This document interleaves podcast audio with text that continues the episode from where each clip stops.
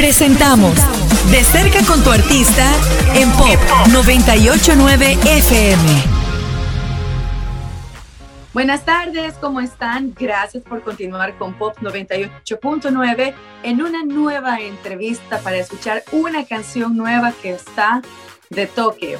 Así que Rita Bunny les da la bienvenida y hoy tenemos el honor de entrevistar a Martina de Dragonet. Así que welcome, how are you?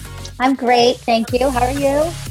I'm fine, pretty happy uh, for that we are going to have this interview right now in the radio, and then we are going to play your song. Amazing.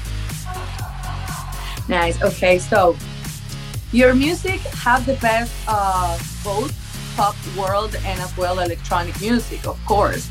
How do you keep the perfect balance?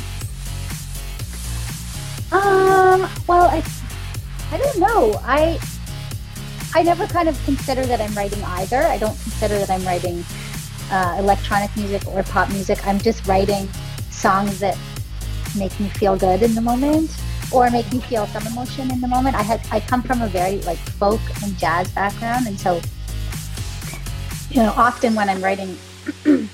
when I'm writing, I, I try to put my head in a completely different genre of music. Like, like what would, um, what would you know Dolly Parton do over this, and so so that I can I can kind of make a song that sounds like something different, not pop or not EDM.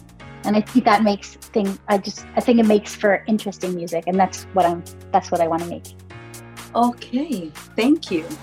Bueno, le, pre le decía de que la música, eh, lo que produce tiene el perfecto balance entre el pop y la música electrónica, por supuesto.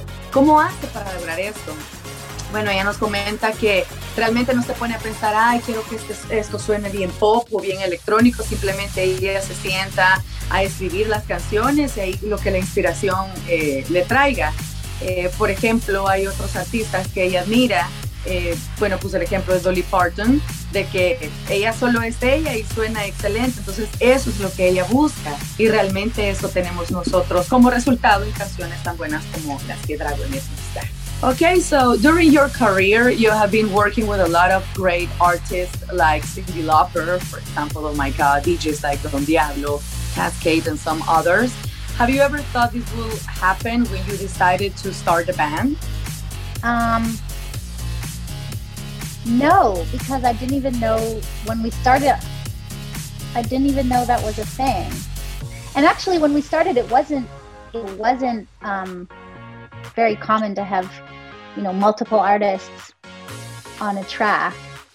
Um, what the, like now everything is like this person featuring that person and that person and um, so when we started i didn't i didn't understand that and then the first one i did the first the first collaboration I did was with um, Basement Jaxx. Um, do you know them? With your head at. With your Classic. Head yeah, so we did a song that um, it was called Take Me Back to Your House. And that was the first time I just like walked into their studio in London and I was like, I don't know how to do this. I don't know how to write with strangers. Um, and so that was my first experience, and it was really good. It became a single. We made an insane video. If you've never seen it, you should watch it, everybody, because it was so crazy to make. um, anyway, so then I guess that felt like an exception to my to what I did in, in the band. But now it's kind of like how I always did. And so no, I didn't think that that would be a thing, and I didn't think I I would have so many amazing relationships with so many different talented musicians and and DJs, but now um, that's you know almost all that I do. I'm working on an album that is just mine, Dragonette, um, but I will always be working with other people releasing music um, uh, in collaboration with other people. It's great. It's so fun, and it's so nice that I get to keep doing it, um, even though I can't travel around and write with them in person. Ok, nice, thank you. Em, le comentaba que durante su carrera eh, ha podido trabajar con artistas increíbles, imagínense de la talla de Cindy Lauper, por ejemplo, Don Diablo, eh, Cascade.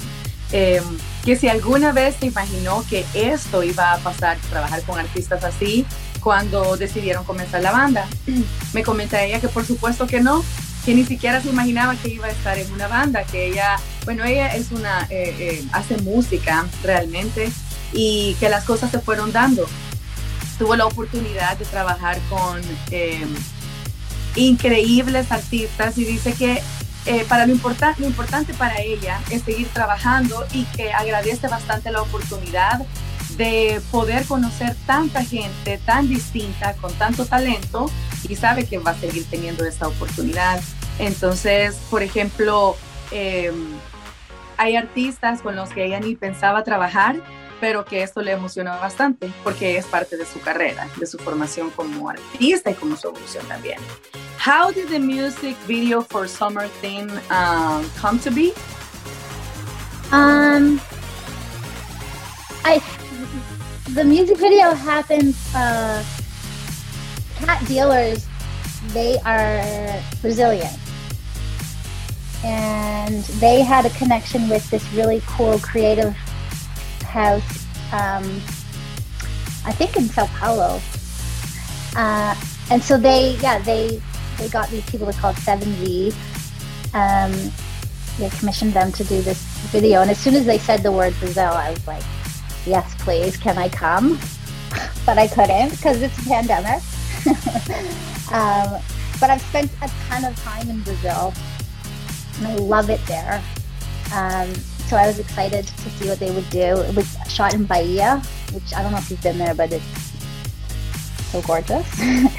um, yeah, so that's that's how it happened. We we just um, they said we have an idea and we're going to get these people to do it, and so I we read the treatment and it just sounded beautiful and it was like a way for me to take a vacation through my through my song in Brazil you know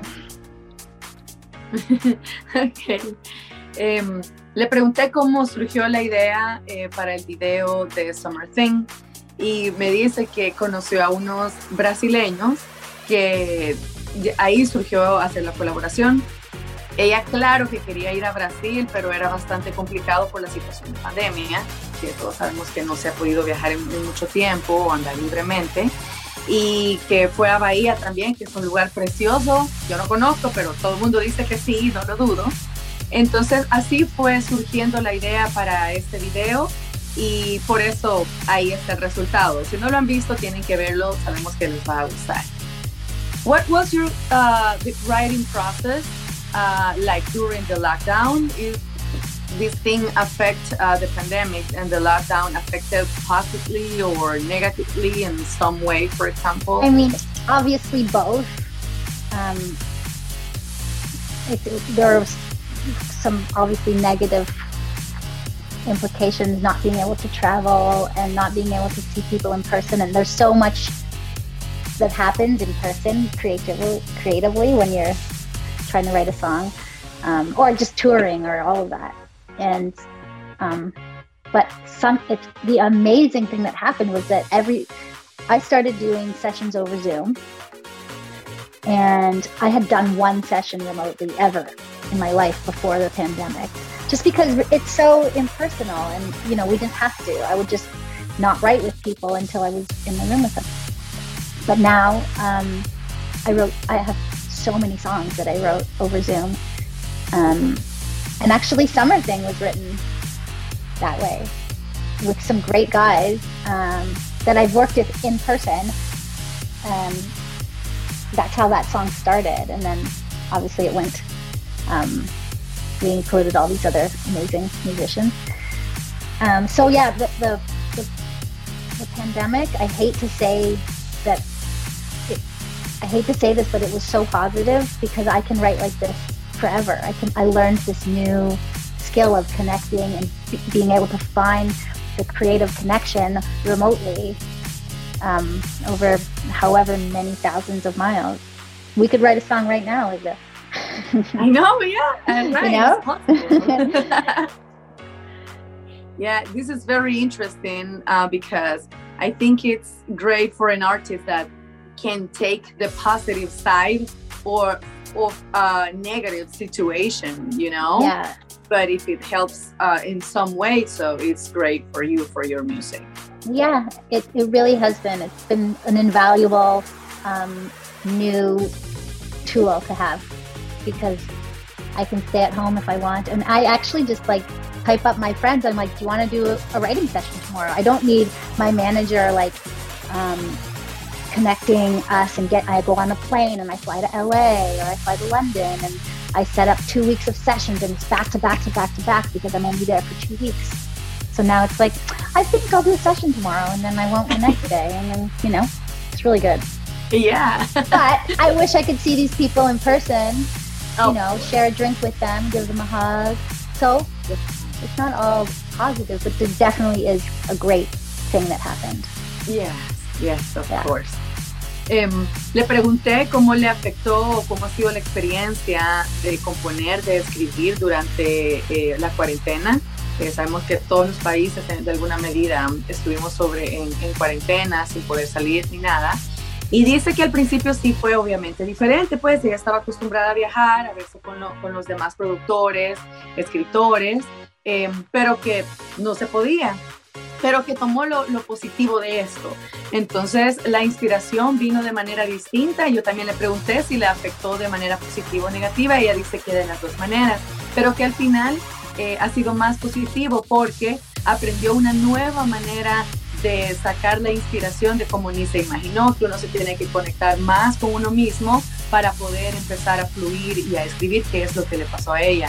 Yo le comentaba que qué bueno que cuando un artista o en general cualquier persona realmente eh, de cualquier situación que parece aparentemente es negativa, eh, como la pandemia que ha sido negativa en muchísimos sentidos, pero que para algunos artistas ha traído algo bueno, como la capacidad de poder componer ellos solos desde, donde están. Ella también mencionaba que, que, es la facilidad de la tecnología, aunque se esté a distancia, porque incluso así como estamos ella y yo, podríamos componer una canción, trabajar en una, una canción en este momento. Yo le digo que sí. Entonces, y así en general dice de que, de que ha sido una buena experiencia, pero que siempre extraña conocer a las personas, eh, estar cerca de ellos porque es otro tipo de convivencia. Eh, Martina, I really want to thank you for this interview and for your time again. Thank you. I want to see your bracelets. I saw them. Oh. Had, let me see. I want to see up close. Oh, they're so good. I've been so obsessed with, I've been making, I bought all these beads. I've been making these bracelets. And now I, I caught ah. sight of yours. I was like, I need to see this up close. Well done. Yeah. Nice. That's my pandemic pastime. yeah, I okay, love thank you so much. Yeah, I use more great. sometimes like this, but I need to buy more because I can't do anything myself. These kind of things, no. So I rather sure, buy some beads, make them. It's cheaper. Okay, so nice to talk to you.